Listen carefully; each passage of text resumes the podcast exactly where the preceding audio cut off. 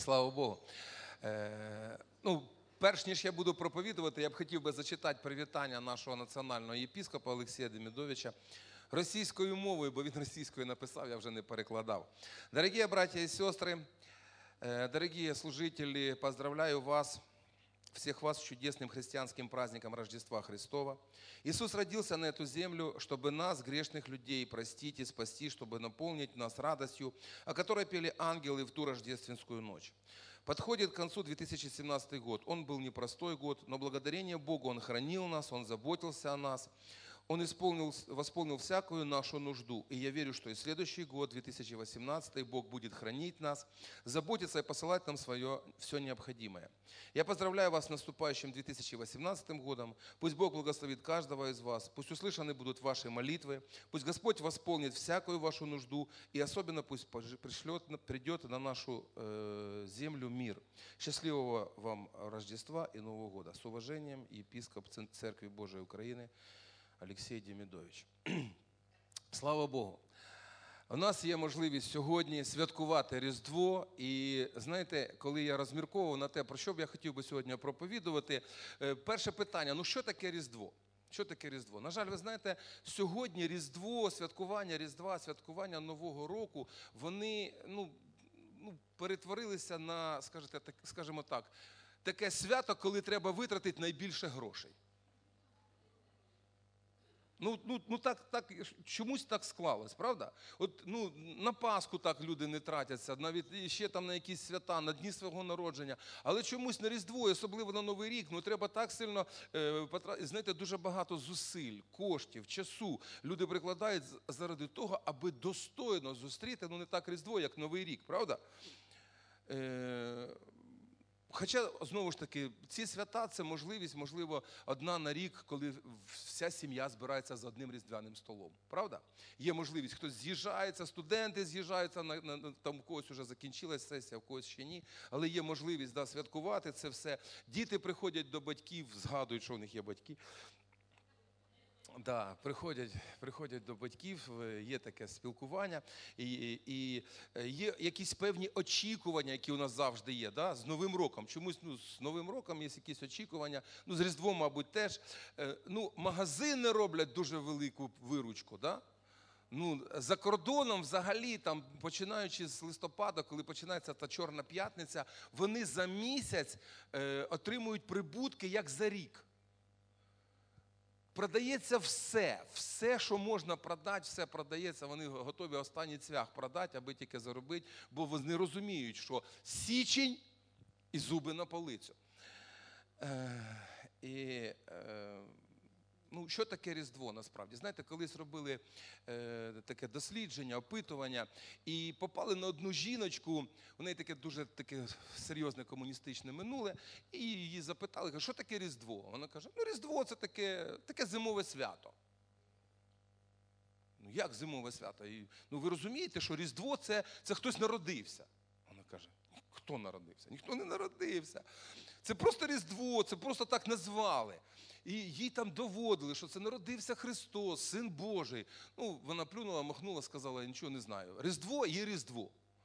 Ніхто там не народився. Ну, принаймні, ця жіночка була щира в тому, що вона так вірила, вона так розуміла, її ніхто не навчив. Знаєте, набагато гірше, коли сьогодні люди знають, що Різдво це Різдво Христа, але Христа на це свято не запрошують. Це набагато гірше, коли люди сьогодні святкуючи Різдво, вони просто його використовують як повод для того, щоб ну, погуляти. Сьогодні е, сестра була в нічну зміну на е, травпункті. Вона каже, це просто шалена ніч. Тих порізали, тому зламали щелепу, тому там ще щось побили. І це така, така сьогодні така, такий прикол. І сьогодні продовжують. І ще завтра будуть.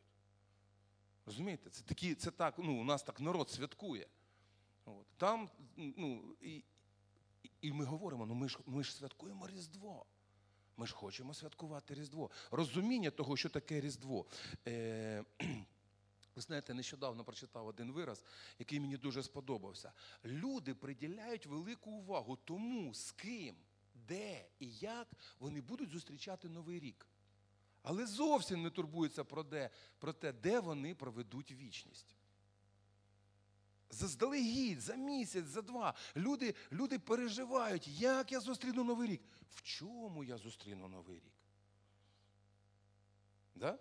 Яка, чи буде в мене якась нова сукня на Новий рік, чи і, взагалі є ну, для багатьох хазяїк дуже важливо, чи буде повний тазик олів'є, чи тільки половина.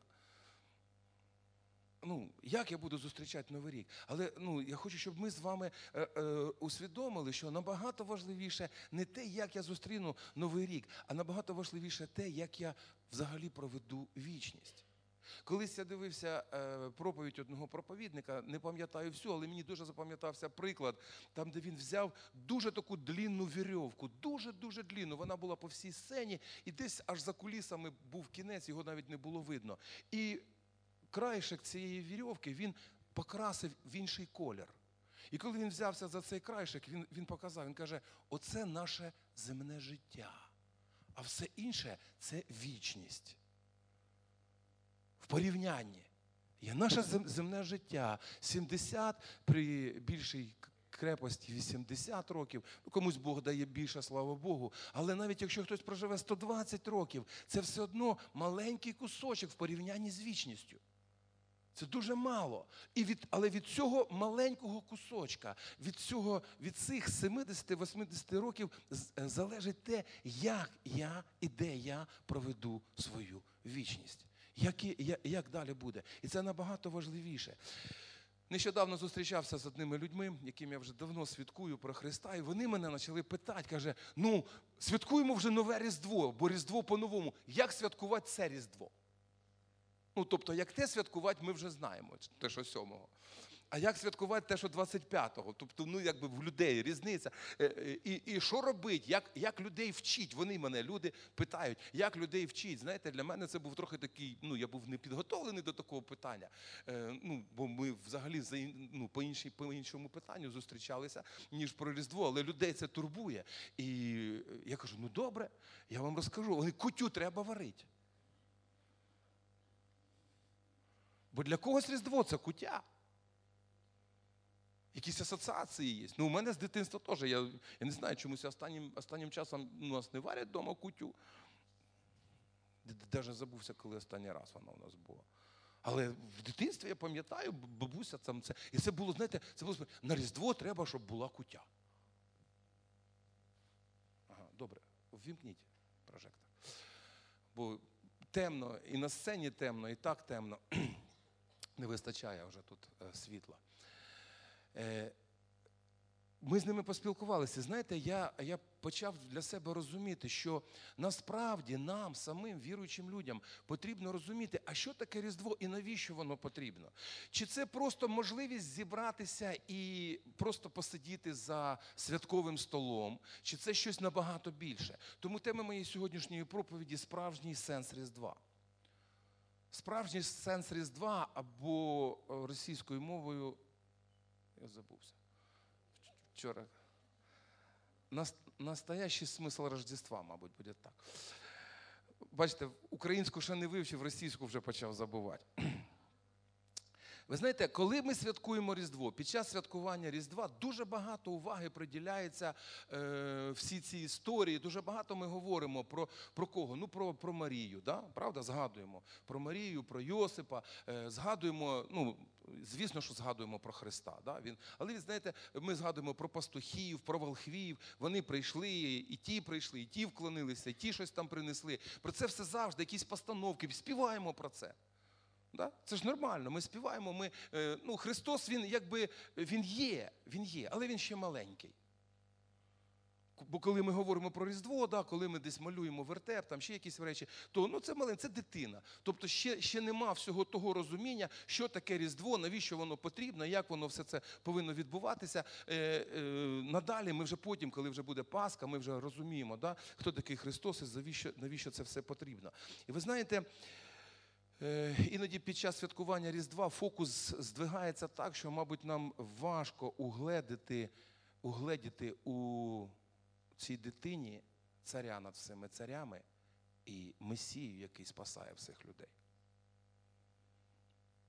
у нас трошки може бути здвинутий наш фокус. І знаєте, що ще я на що хочу звернути увагу? Під час святкування Різдва ми іноді забуваємо, в нас немає в фокусі Бога Отця. Ми трохи втрачаємо. Ми, ми розуміємо, що да, він, він так і є, але ну, сьогодні якби не його свято. Але це насправді не так. Але це насправді не так. Коли ми говоримо про Пасху, ми говоримо про жертву, правда? Ми говоримо про жертву. Але нам потрібно зрозуміти, що жертва розпочалася не на Пасху і навіть не на Різдво. Вона розпочалась набагато раніше, коли Христос, коли Син Божий, Він погодився, будучи Богом, стати людиною. Коли дивіться, неосяжного Бога, не, Бог неосяжний. Бога не можна якось е, обмежити якимись там е, рамками. Він неосяжний, Біблія говорить. Він вічний. Він величний, він славний, він святий, він зовсім не такий, як його створіння. Це все, що стосується Бога, і ще набагато більше можна було б казати. І от дивіться, такий Бог, який має славу на небі, погоджується. Творець погоджується стати творінням.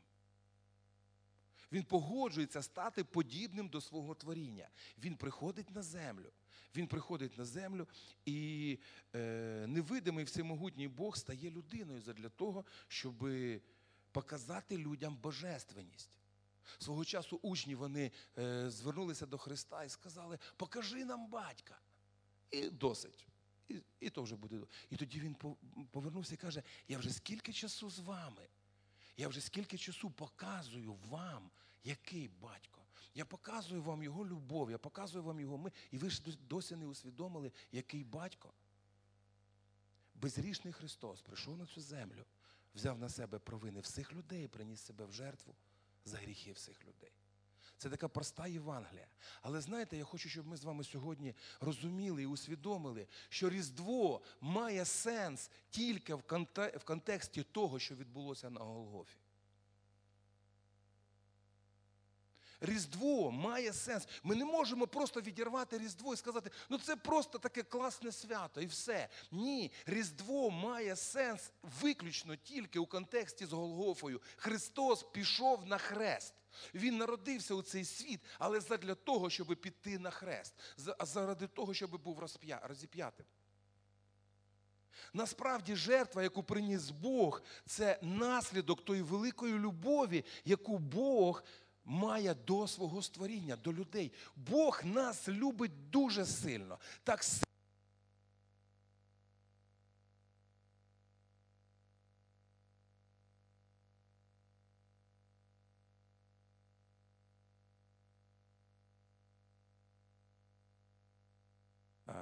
Так сильно, що він не пошкодував свого сина і віддав його на хрест, на хресну смерть. І знаєте, я хочу, щоб ми розуміли, що е, ну як, так як нас любить Бог, нас ніхто не любить. Так як до нас ставиться Бог, до нас ніхто не ставиться. Знаєте, я сьогодні під час ну, святкування Різдва хочу згадати е, вірш, який зазвичай ну, на Різдво, може, ніхто не читає, але він дуже важливий. Івана, е, Євангелія від Івана, третій розділ, 16 вірш. Так би полюбив Бог цей світ, що віддав сина свого єдинородного, щоб кожен віруючий в нього не загинув, але мав життя вічне. Це дуже важливо, щоб кожен віруючий в нього не загинув. Бог, Різдво, ще раз повторюю, Різдво має сенс виключно тільки в контексті, в перспективі Голгофи. Якщо ми бачимо Голгофу, тоді ми розуміємо Різдво. І тоді це не просто свято, коли ми збираємося, а тоді ми розуміємо, що це свято, коли ми шануємо нашого Господа. Коли в, е, в центрі з нами за столом не просто там якісь страви, які ми приготували, або про подарунки, які хтось може придбав, хтось не придбав, а в центрі нашого спілкування Христос. В центрі нашого спілкування Христос, бо ми святкуємо Різдво. І розуміємо, що Різдво насправді привело світ до Голгофи. Наше ставлення до Різдва, наше ставлення до Різдва залежить від того, як налаштоване наше серце. Від того, як налаштовано наше серце, залежить те, як ми сприймаємо Різдво. Справжнє Різдво приходить тільки до смиренного і стишеного серця. Насправді Різдво, розуміння Різдва приходить до смиренного стишеного серця. Я просто наведу декілька прикладів для того, щоб у нас з вами було це розуміння, що таке Різдво. Знаєте, для Марії Різдво прийшло набагато раніше. Свого часу до неї прийшов ангел. Іноді люди дуже ревнують про те, щоб до них прийшов ангел. Це добре, але спочатку потрібно мати смиренне і стишене серце. І коли прийшов ангел, і він почав їй розказувати, що її очікує, я думаю, що ну, вона нічого не розуміла.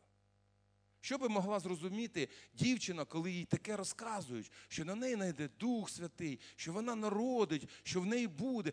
Хто це може зрозуміти?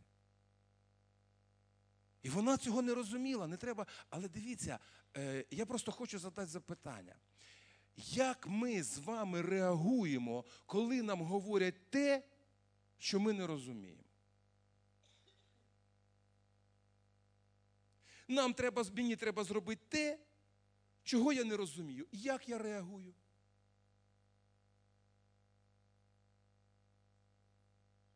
Ні, це, це, це, це ти, може, насторожено. Скажіть чесно, хто психує?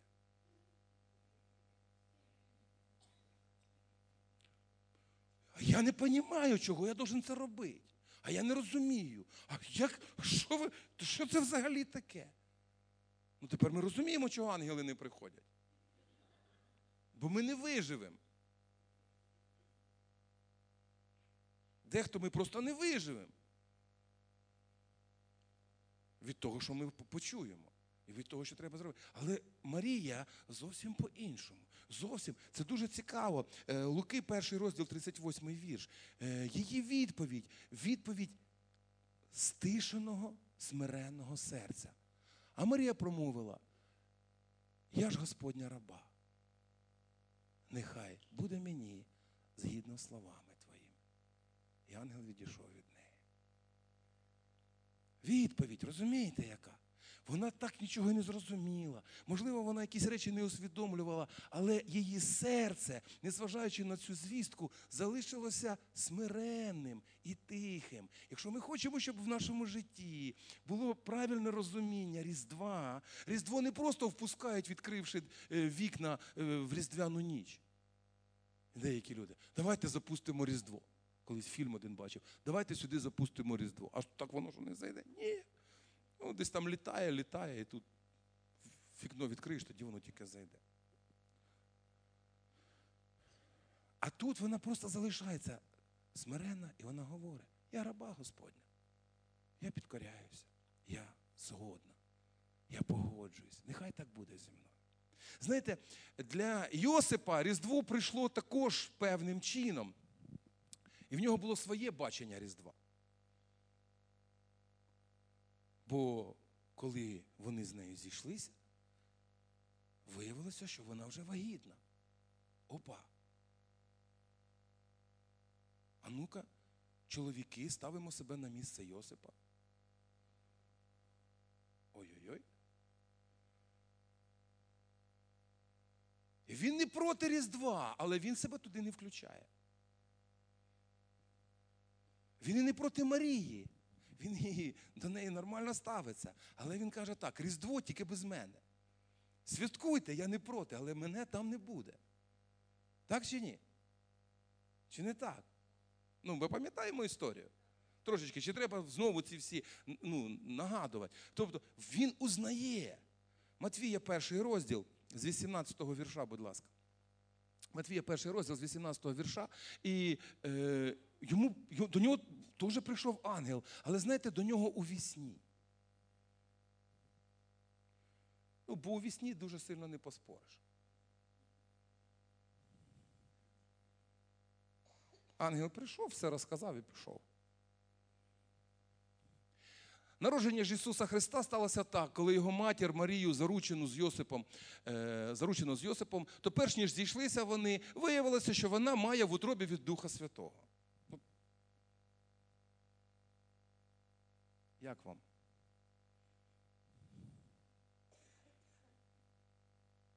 Чи багато з нас в це можуть повірити?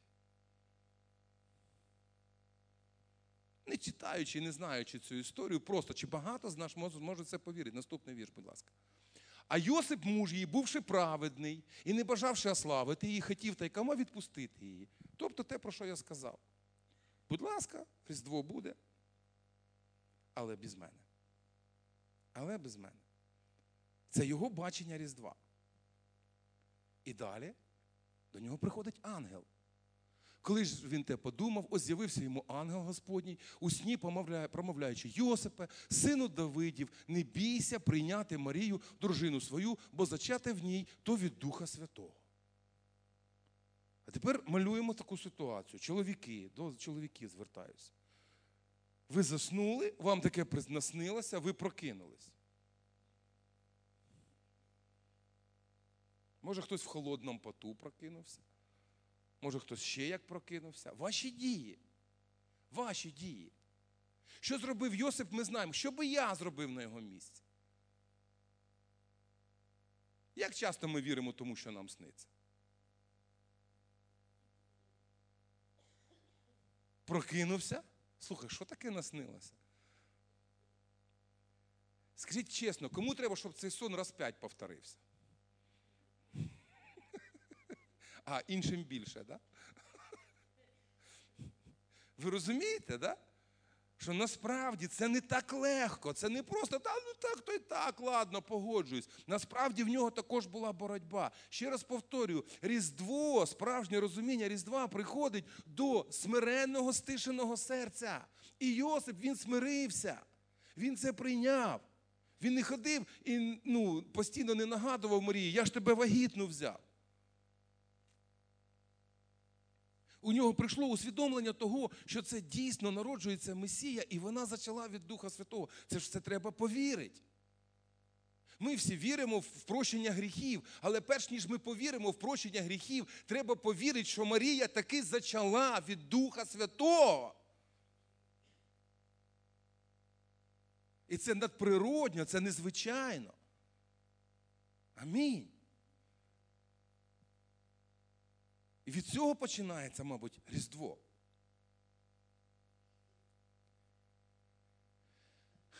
Ще ми знаємо про волхвів. Да?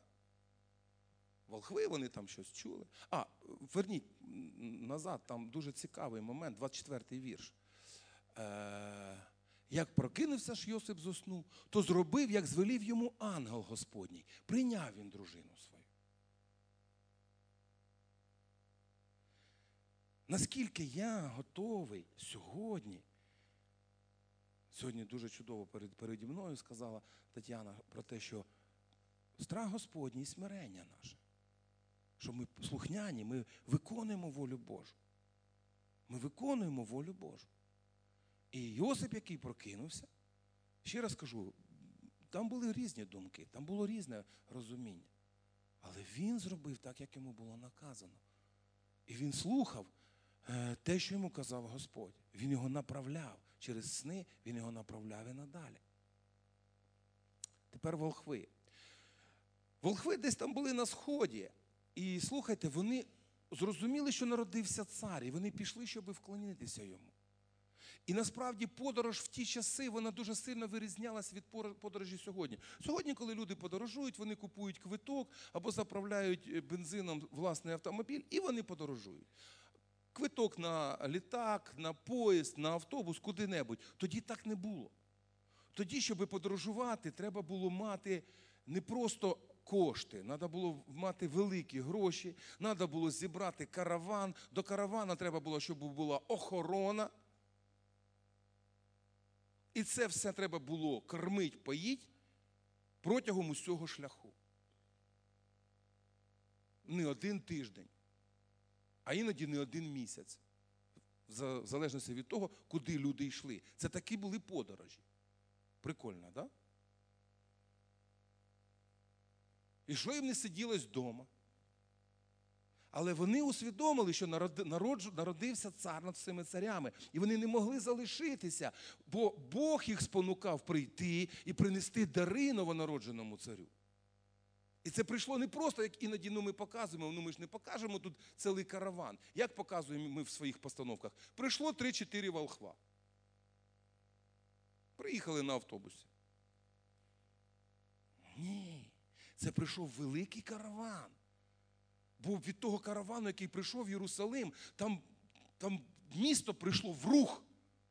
Бо вони прийшли і почали усіх питати, а де новонароджений цар? А всі кажуть, так у Ірода ніхто не народився. Опа. Починається проблема. Ще раз кажу, Різдво, розуміння Різдва приходить тільки до того, хто має смиренне і стишене серце. І волхви це мали. Пастухи, які були на полі, вони побачили це сяйво, вони побачили цих ангелів, які співали. Е- і вони пішли, вони знайшли так, як вони хотіли. Тобто люди, які себе підкоряють, смиряються, вони розуміють Різдво. Але знаєте, цар Ірод мав зовсім інше бачення Різдва. Він зовсім по-іншому сприйняв звістку про те, що народився цар. Що він зробив? Він дав наказ убити всіх немовлят від народження до двох років. Це наслідки Різдва. В місті Віфліємі були знищені всі діти, всі хлопчики до двох років. Ми не завжди про це згадуємо, ми не завжди про це говоримо. Але це такі наслідки.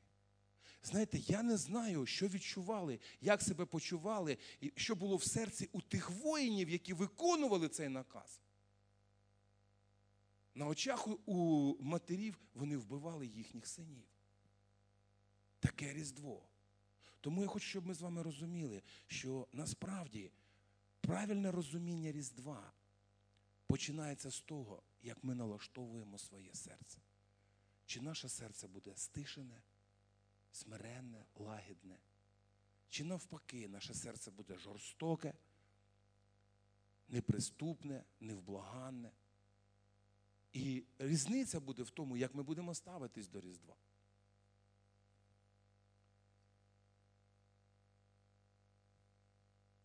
Хочу просто підвести ітог. Я не хочу сьогодні довго проповідувати. У нас ще сьогодні святкова програма на площі Соборній. Дуже прошу, моліться, будь ласка. Бо, ну, там треба буде співати, там треба буде хор, щоб стояв, щоб апаратура, щоб все це звучало. Ми хочемо святкувати. Ми хочемо не просто святкувати, ми хочемо цьому місту розповідати, хто такий Христос. І що Різдво це не просто зимове свято.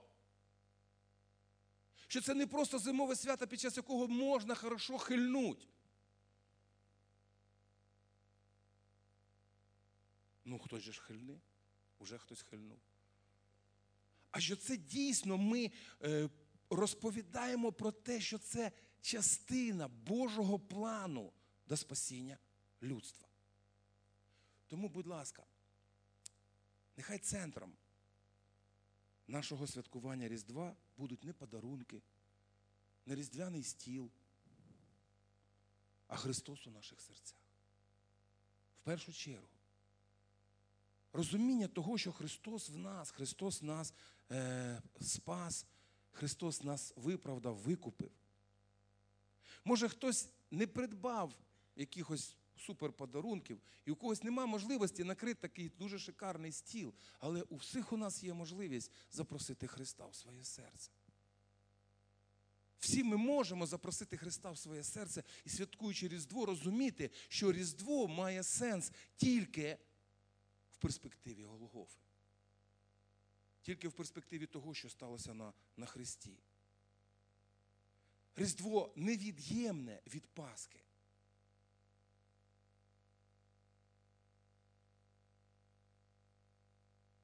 Нам потрібно усвідомити, що Небесний Батько послав свого Сина задля того, щоб ми мали спасіння.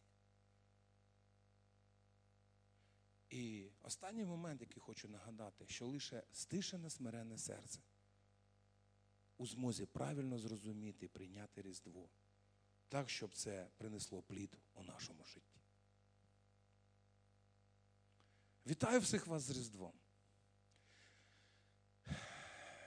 І дійсно бажаю, щоб не тільки у ваших серцях, а в серцях ваших близьких, тих людей, які ще, можливо, не знають Христа, народився Христос. Щоб серця ці були відкриті для Бога, смирилися перед Богом, стишилися перед Богом. Щоб прийшло розуміння того, що Христос насправді дарує вічне життя. І тому, святкуючи Різдво, ми святкуємо все, що Бог зробив для людства.